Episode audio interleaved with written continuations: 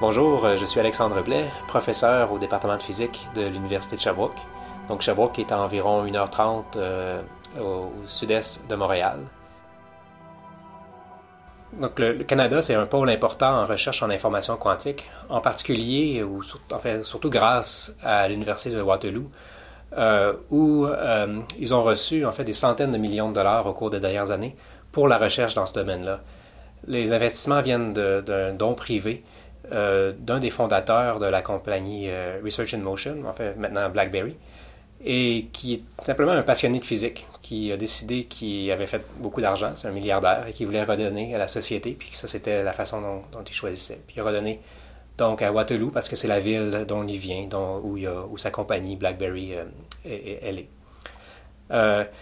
Et ça, ça a vraiment euh, euh, démarré tout un mouvement au Canada où les autres universités se sont rendues compte que c'était un domaine qui, qui, qui, semblait intéressant, c'est un, domaine prometteur, où d'autres universités commençaient peu à peu à embaucher.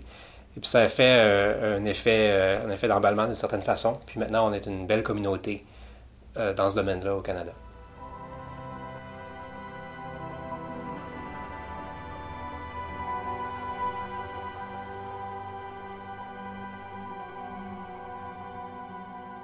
J'ai commencé à m'intéresser, comme je disais, à l'information quantique euh, au niveau des études graduées, donc ce qu'on appelle la maîtrise, le doctorat ici. À ce moment-là, en fait, j'ai eu euh, l'occasion de rencontrer un, stagiaire postdoctoral de l'université de UBC, euh, University of British Columbia, donc à, l'ouest complètement au Canada, qui s'intéressait aux qubits supraconducteurs. Comment réaliser un qubit à l'aide de matériaux supraconducteurs? Ça, ça donnait que moi, j'avais déjà commencé à m'intéresser à l'information quantique. j'avais une bonne idée de qu'est-ce que ça prend un système pour faire un bon qubit. Donc un, qubit étant l'élément de base de, l'ordinateur quantique. Et euh, lui, il avait une bonne idée de la, physique de ces systèmes-là. Donc on a mis nos idées ensemble, puis on a écrit un papier euh, qui, décrivait euh, donc un des premiers types de ce qu'on appelle maintenant un qubit supraconducteur. Donc avec cette idée-là, en fait, Alexandre Zagoskin a, a, fondé la compagnie euh, D-Wave Systems, qui euh, depuis est partie dans une direction euh, plutôt différente de ce qui était notre idée originale et qui, commercialise déjà ce, qu'ils appellent des, systèmes de traitement non standards, non, non, non, classiques. Donc, au cours de mes études de, maîtrise et de doctorat, donc environ pendant cinq ans, j'ai été assez impliqué avec, avec cette compagnie-là. Donc, on a développé différentes idées, donc différents brevets, par exemple. Euh, mais au niveau du, stage postdoctoral, euh, donc euh, je suis allé dans une direction complètement différente qui, les intéressait à ce moment-là, puis qui continue maintenant à, les intéresser. Donc c'est à ce moment-là que nos, parcours se sont ont divergé, disons. donc la, compagnie D-Wave qui fait donc ce qu'il appelle pas vraiment, donc n'utilisent pas encore le nom d'ordinateur quantique. Puis je pense que c'est une bonne idée de ne pas l'appeler un ordinateur quantique. Donc, c'est clairement un système qui fait quelque chose de différent d'un ordinateur standard. Eux aimeraient dire qu'il y a quelque chose de quantique, mais c'est absolument pas euh, évident du point de vue des, chercheurs dans le domaine. En fait, euh, il y a des études récentes qui tentaient à montrer qu'il y aurait peut-être un effet quantique, euh, puis des études encore plus récentes tentent à montrer qu'en fait c'est pas le cas. Puis je pense qu'on va aller comme ça pendant encore euh, euh, probablement quelques années à se demander vraiment qu'est-ce que c'est ce système-là. Ça reste que d'un point de vue physique, c'est extrêmement intéressant. Ils font quelque chose de, différent de tous les autres dans le domaine, puis ça, c'est à, leur mérite, c'est à leur crédit.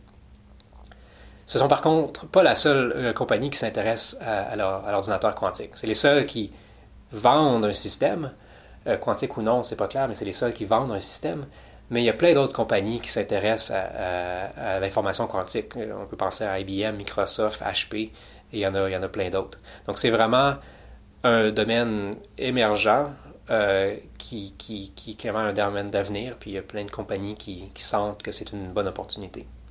Le système de D-Wave opère selon un, modèle qui est complètement différent de ce qu'on qu'on entend par ordinateur quantique euh, présentement. C'est un modèle qui est d'un point de vue théorique, tout à fait euh, légitime. Un ordinateur quantique euh, traditionnel, même si ça n'existe pas encore, mais en tout cas, la façon dont tu l'imagines pour l'instant, ça va fonctionner en, selon ce qu'on appelle le modèle de circuit. Un peu comme nos ordinateurs standards. nos ordinateurs standards, on a des 0 et des 1 qui encodent l'information, et on applique des opérations logiques sur ce 0 et ces 1-là. Il y a des transistors qui encodent l'information, et on applique des voltages euh, sur ces transistors-là pour venir changer les 0 en 1 et les 1 en 0. Donc on applique des opérations logiques. Euh, c'est un peu de la même façon dont on imagine l'ordinateur quantique, sauf que nos 0 et nos 1 vont être quantiques, c'est-à-dire qu'on va avoir pas seulement 0 ou 1, on va avoir 0 et 1. On va avoir les deux en même temps, et c'est justement ça qui fait la puissance de l'ordinateur quantique. Pour D-Wave, l'approche est complètement différente. Et euh, on, s'imagine plutôt un, problème de minimisation. Imaginez que vous habitez dans un, vous avez un immense terrain et que vous voulez chercher le point le plus bas euh, du terrain. Donc, euh, si votre terrain était suffisamment lisse, sans, arbres et sans autres, vous avez seulement qu'à lancer une, une, une, bille, disons, sur votre terrain, et la bille va dévaler la pente jusqu'à arriver au minimum. Donc, de ce point de vue-là, vous venez de trouver euh, vous venez de minimiser un problème, vous venez de, trouver le minimum du niveau de votre terrain.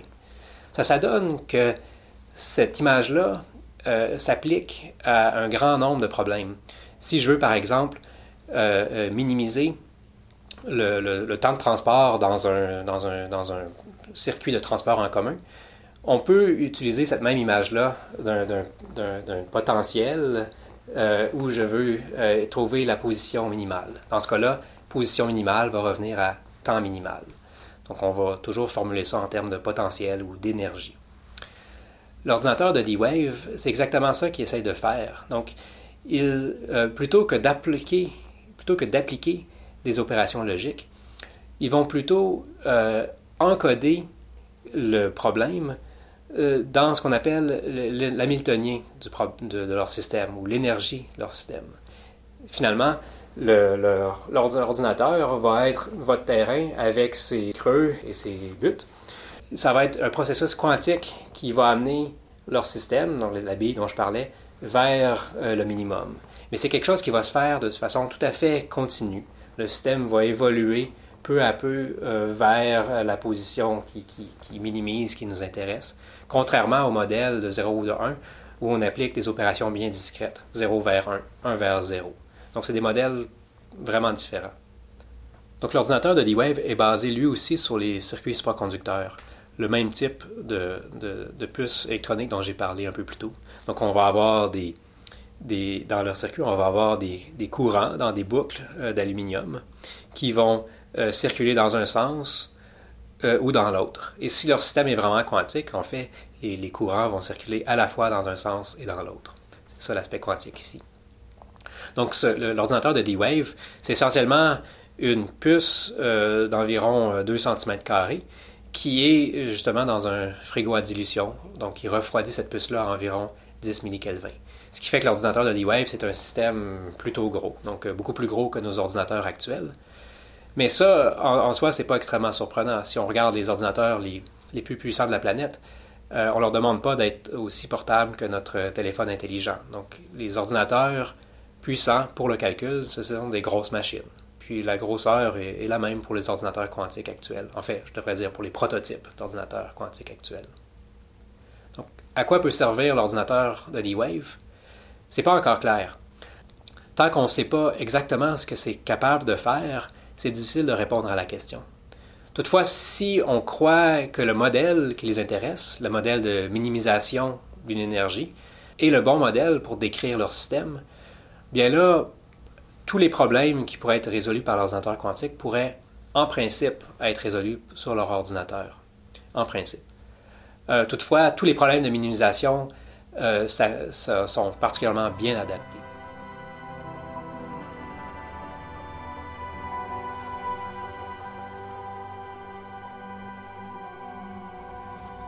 Donc avec les prototypes d'ordinateurs quantiques à 1, 2 jusqu'à environ 5 qubits, on est maintenant capable de faire euh, toutes les opérations logiques qui sont nécessaires en principe dans ce qu'on appelle un ordinateur quantique universel. Un ordinateur quantique universel, c'est simplement un ordinateur quantique qui peut faire n'importe quel calcul qu'on lui demande. Comme nos ordinateurs aujourd'hui, c'est des ordinateurs classiques universels. On peut prendre un ordinateur pour simuler n'importe quel autre système. Donc c'est simplement un bon ordinateur.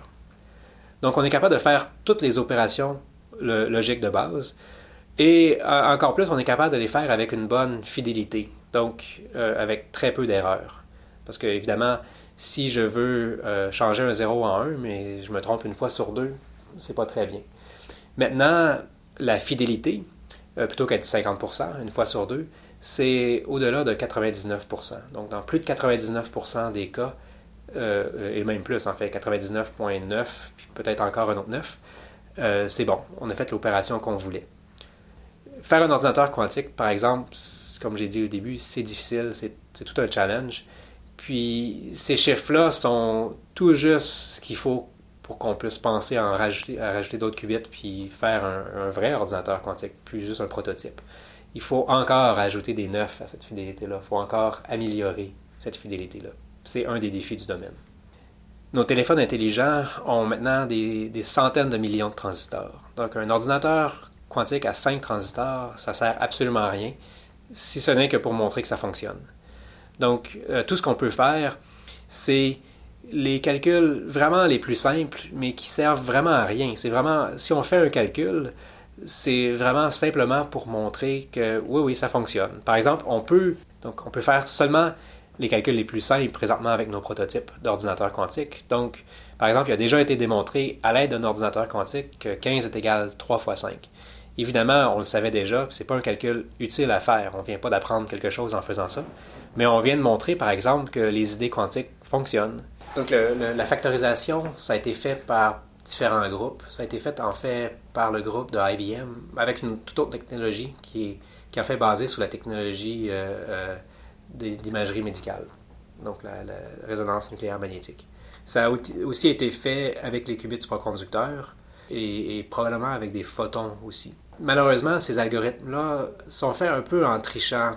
Euh, un des problèmes, c'est qu'on n'a pas suffisamment de qubits encore avec juste 3, 4 pour encoder complètement 3 et 5. Donc, 3 et 5, c'est écrit en binaire, parce qu'on parle toujours en binaire ici. Ça a une certaine longueur. ça nous prendrait un peu plus de qubits. Donc, il faut malheureusement tricher un peu. Puis, d'une certaine façon, l'algorithme connaît la réponse. Puis ça, c'est pas correct. Donc, euh, les prochaines générations de ces calculs-là vont enlever ça. Puis, d'après moi, ça va être fait euh, très, très prochainement, si c'est pas déjà fait, mais pas encore annoncé je travaille avec euh, des gens au CA Saclay, donc le groupe de Daniel Estève, Denis Villon, Patrice Berthet, donc qui est un des, grands groupes du domaine. Je travaille aussi avec Andreas Wallraff à, l'ETH Zurich, avec des gens à Berkeley, à Yale, différentes places comme ça. à Sherbrooke, on est quatre à travailler dans le domaine de l'information quantique. Donc on est deux théoriciens, deux expérimentateurs. Donc, euh, il y a un théoricien qui s'intéresse, David Poulain, qui s'intéresse aux aspects plus algorithmiques. Si j'avais un ordinateur quantique, qu'est-ce que je pourrais faire avec? Euh, puis ensuite, il y a les expérimentateurs. Un qui s'intéresse au bruit, donc euh, comment comprendre le bruit dans les systèmes quantiques. L'autre qui s'intéresse à réaliser des prototypes d'ordinateurs quantiques, pas avec des, des, supraconducteurs, mais plutôt avec des semi-conducteurs. C'est une autre technologie euh, qui semble aussi très prometteuse. Puis il y a moi qui est entre les deux, qui, donc qui est le théoricien qui, qui, qui va de, de, ce, que, ce que le qui s'intéresse aux algorithmes euh, fait jusqu'aux jusqu'aux expérimentateurs qui finalement voient comment est-ce qu'on peut au laboratoire implémenter ces idées-là, puis travailler avec les expérimentateurs pour que, ben, pour que ça se fasse. On fait de la modélisation euh, des circuits. Donc, on, donc, on essaie de trouver le, donc, comment sur papier euh, différents circuits électriques quantiques vont se comporter. On essaie ben, de trouver les circuits les plus intéressants, de trouver les façons les plus intéressantes de les utiliser et donc de suggérer, de suggérer des expériences ou, d'interpréter les résultats d'expérience étant donné nos, modèles. Donc on fait à la fois des calculs analytiques, donc des équations sur le papier, mais on a aussi besoin de, pas mal de puissance de calcul. On a, euh, on a accès à l'ordinateur classique, pardon, l'ordinateur classique le, plus puissant au Canada, euh, qui, qui à être sur le campus de l'Université de Sherbrooke. Donc, euh, on, est un des, on utilise pas mal ces, ressources-là.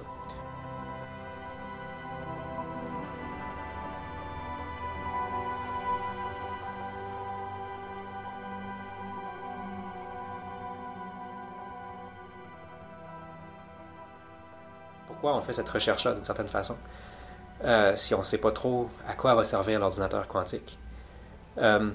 La première réponse qu'on peut donner, la plus facile, c'est ben, en fait, quand, quand les premiers ordinateurs sont arrivés, on ne savait pas non plus à quoi ça servait. On n'avait aucune idée. Puis il a fallu mettre les ordinateurs dans, la main, dans les mains des utilisateurs pour que des gens suffisamment créatifs euh, euh, apprennent à les utiliser puis trouvent des applications. C'est un peu la même chose ici. Il va falloir qu'on mette ça dans des, entre les mains des gens qui, vont être suffisamment créatifs pour trouver des, applications quand on verra vraiment comment ça fonctionne, pas juste sur papier. Euh, D'un autre point de vue, pour un physicien, en fait, on n'a pas besoin d'ordinateur quantique pour que cette recherche-là soit, soit ben, intéressante. En fait, on apprend tellement sur la mécanique quantique, donc sur notre monde, pour que ça, pour justifier complètement euh, de notre point de vue, la, puis je pense du point de vue de la société, ce qu'on, qu'on fait, la recherche qu'on fait. À savoir si l'ordinateur quantique va remplacer l'ordinateur classique, c'est extrêmement difficile à dire parce que donc prévoir l'avenir de la technologie, c'est toujours difficile. Mais la façon dont, dont on le voit maintenant, c'est que euh, ben, nos ordinateurs classiques sont, sont très très bons en fait. Ils font à leur tâche, ils sont excellents.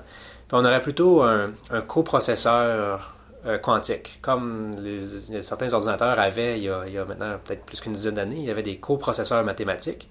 Puis certaines tâches étaient passées euh, de l'unité centrale, l'ordinateur, le CPU, vers le coprocesseur mathématique. On peut imaginer une situation analogue où là j'ai un ordinateur classique, standard, qui, quand il rencontre un problème qui sait peut être efficacement résolu par l'ordinateur quantique, ben, l'envoie, puis il prend cette réponse-là pour continuer. Ça, c'est un modèle. La, prédiction de l'avenir de la technologie, c'est euh, extrêmement difficile. Donc, une question qu'on a souvent, c'est dans combien de temps est-ce que je vais en acheter un? De quoi ça va avoir vraiment de l'air?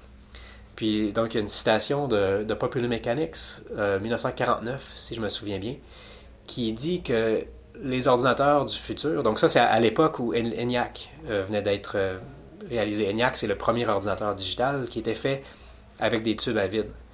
Puis ce que, ce que Popular Mechanics euh, nous dit à cette époque-là, c'est que l'ordinateur du futur, plutôt que d'être composé de, dizaines de milliers de tubes à vide, va plutôt avoir environ 1000 tubes à vide. Plutôt que de peser des centaines de tonnes, va peut-être peser seulement une tonne. Donc, euh, ben, clairement, ce que ces gens-là n'avaient pas vu, c'est l'invention du transistor et des circuits intégrés. Donc, euh, il y a probablement quelque chose qu'on ne voit pas dans, notre, euh, dans la route vers l'ordinateur quantique qui va nous causer des surprises.